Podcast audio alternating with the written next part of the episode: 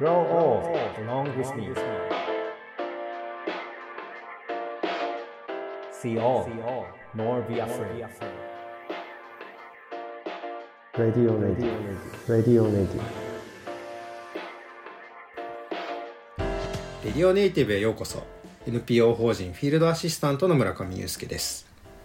ネイティブ編集長の今井翔ですこの番組はネイティブを知るさまざまなゲストをお呼びして暮らしをつなぎ続けるためのヒントについてお話を伺っています。さて日本投函パッケージで段ボールの設計をされている佐藤康弘さんにお話を伺ってきたこのシリーズ今回で最終回になります。佐藤さん今回もよろしくお願いします。よろしくお願いいたします。佐藤さんあの最初はどういうところからこの段ボールに関わるようになられたんでしょうか？えっ、と私入社して30年ぐらいになるんですけども、もともとはですね日本投函パッケージではなくて、それの親会社にあたる投函工業っていうところに入社しました。でそこに入って最初はですね紙コップを作る機械の設計をちょっとかじったというところから入ってるんですね。じゃあもともとは機械設計っていうのを専門に大学の時とかはやられてたってことですか？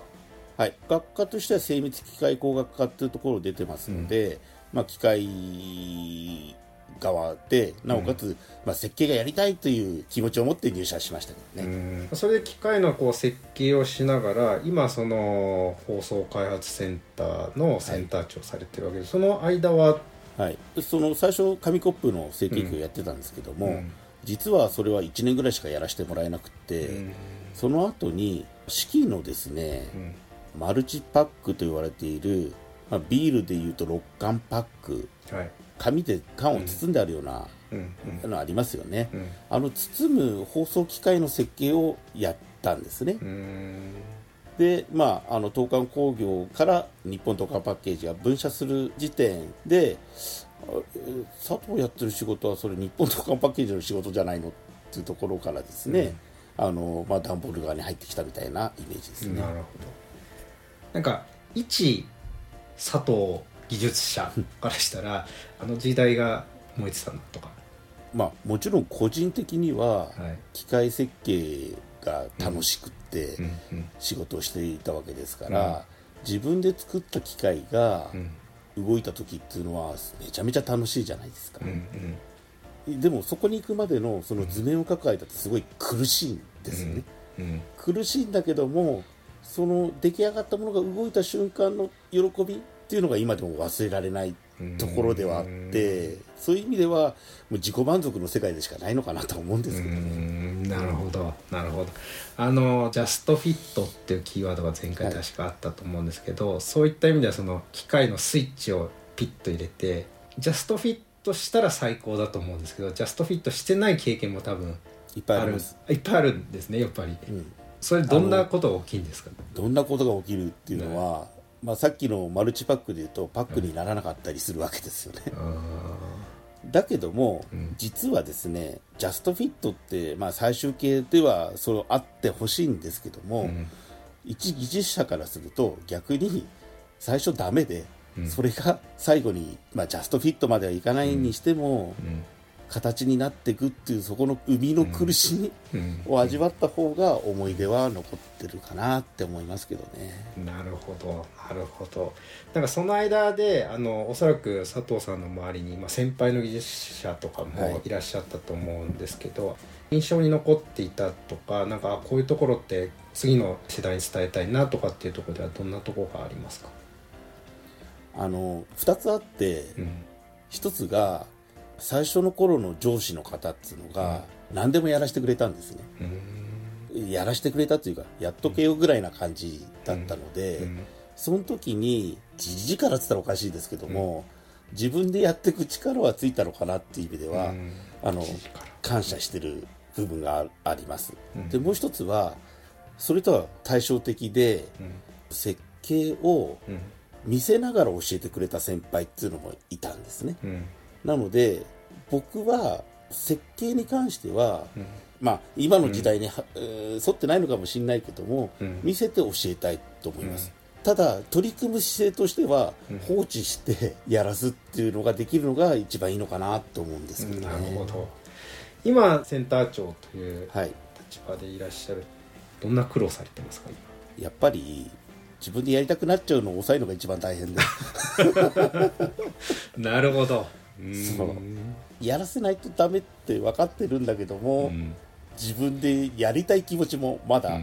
あったりするので、うん。そこが一番難しいですかね。それはなかなかのジレンマですね確かに。ただあの常々思ってるのは、うん。やっぱりチャンスを与えないとダメだなっていうふうに思ってるので、うん。何でもそのやりたいことはやらせてあげたいなそこそのために私はいるんだなとは思ってます、うん。なるほど。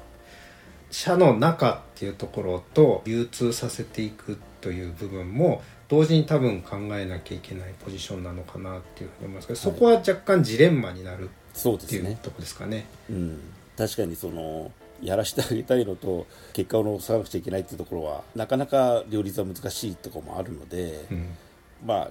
バランスを取りながらっていう表現になるんですかね、うんなるほど。いや僕、まあ、この1年もう少しの間あの佐藤さんと実際お仕事をさせていただいてますけど僕の見てる佐藤さんからすると待つっていうんですかね。芽が出るまで今のうちにこれを試しておくんだっていうのがそこのウェイトがすごくある方だなっていう印象を持ってるんですけどそこでもここは大事なんだっていうふうに思う気持ちのアンカーというかそういったところはどこにあるんですか？うーんどうなんですよね。結局それがないとただの暴走になっちゃうのかなって思っていて、うん。まあどっかでは必要なのかなとは思ってるんですが、とはいえ、まあ、僕も、まあ、センター長になってもう2年になるんですけども、まずはそのやる雰囲気を作ろうっていうのが一番だったかな。うん。なるほどあのこれまでお話を伺ってきた中でも相当新しい段ボール製品っていうのが生まれてきてるわけで多分新しい技術も同じぐらい必要になってくるものなのかなというふうに思いました後半もよろしくお願いしますよろしくお願いします。The best is yet to be. The last of life for which the first was made.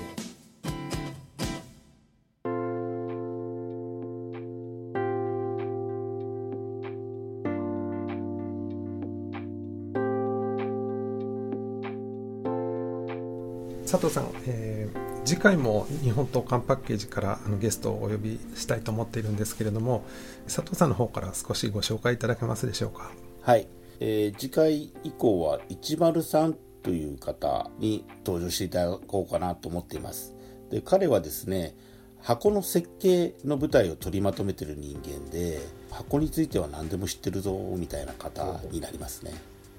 あの、まあ、このシリーズにわたって何度か「優しい」とか話が出てたと思うんですけど103は優しい方ですか？そういう意味では、すごく優しいですね。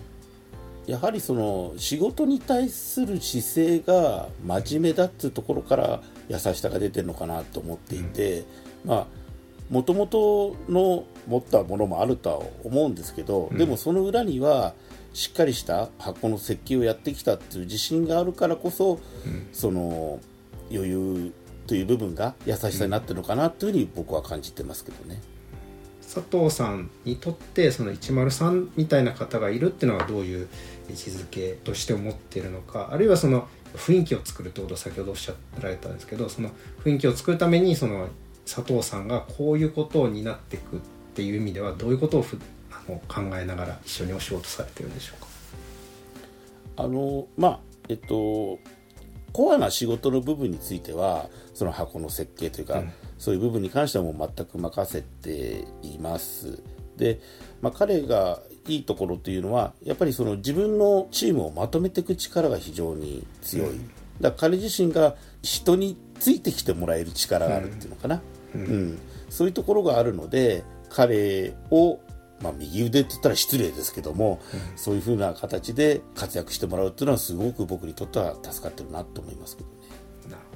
いやまた今回に引き続き、えー次回のシリーズ、まあ、僕らの番組では同じところに所属されてる方に連続で出てもらうっていうのも初めての試みなんですけどますますその深みのある、えーお話を次回も期待できるのかなというふうに思ってますが今井さんどうですか？どんなお話市丸さんに伺ってみたいと思ってますか？そうですね。やはり箱の専門家ということなので、あの本当に今箱が多様化してると思うのでこうどんな箱が作ってみたいかとか。そうですよね。まあそういう意味では今回触れませんでしたけどとんでもなく変わった厄介な箱を僕がオーダーしてるような形になるんですよね佐藤さん。そうですね。ここ1年ぐらい彼は悩んでるかもしれませんね。っていうあの苦労話もえー伺えるのかななんていうふうに思います えっと、我々はネイティブという名前をつけてですねあの長く暮らしを続けるためのヒントについてお話を伺ってるんですけれどもこの段ボールの箱の世界でこう長く発展して続けていくために必要なことっていうのは佐藤さんどういうところだと思いますか、はい、やはりですね相手のことを考えるということが長続きすることなのかなっていうふうに僕は感じてますね。あの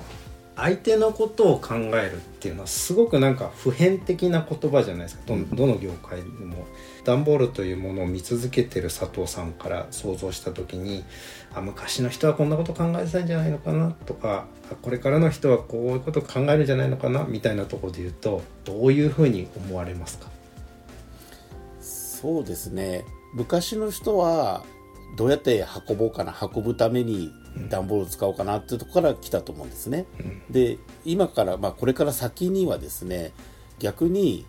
運ぶだけじゃない段ボールの使い方を考えていこうという人たちがいっぱい出てきて、まあ世の中段ボールで溢れてくれるそれには相手がどんなことで使いたいかなっていうのを想像しながら作るっていうのが未来に向けての道なのかなというふうに思ってますけどね。なるほど。例えばまあオリンピックとかで話題になったのがはい。ベッドとか、その包むものからそうじゃないものってことですかねそうですね。それか人間を包むとかね。なるほどいいんじゃないですかね。こういう人が入ってくると段ボールの世界って面白くなってくるのかなな目線で言うとどんな方に期待しますかねあのー全く別の世界の方がいいでしょうね。包むことを知らない人が入ってくるのが一番面白いと思います。ありがとうございます。ますますセンター長としてそのいろんな方が入ってくるとやることも増えますねそうすると。でもそれは楽しみになると思いますんで、じゃんじゃん来てくれないかなと思ってます。ありがとうございます。段ボールっていう素材ってこう温かみのあるものなのかなっていうふうに今お話を伺いながらも思いました。佐藤さん本当に4回にわたってありがとうございました。それではレディオネイティブこの辺で失礼したいと思います。お相手は編集長の今井翔と村上祐介でした The best is yet to be 佐藤でした。ありがとうございます。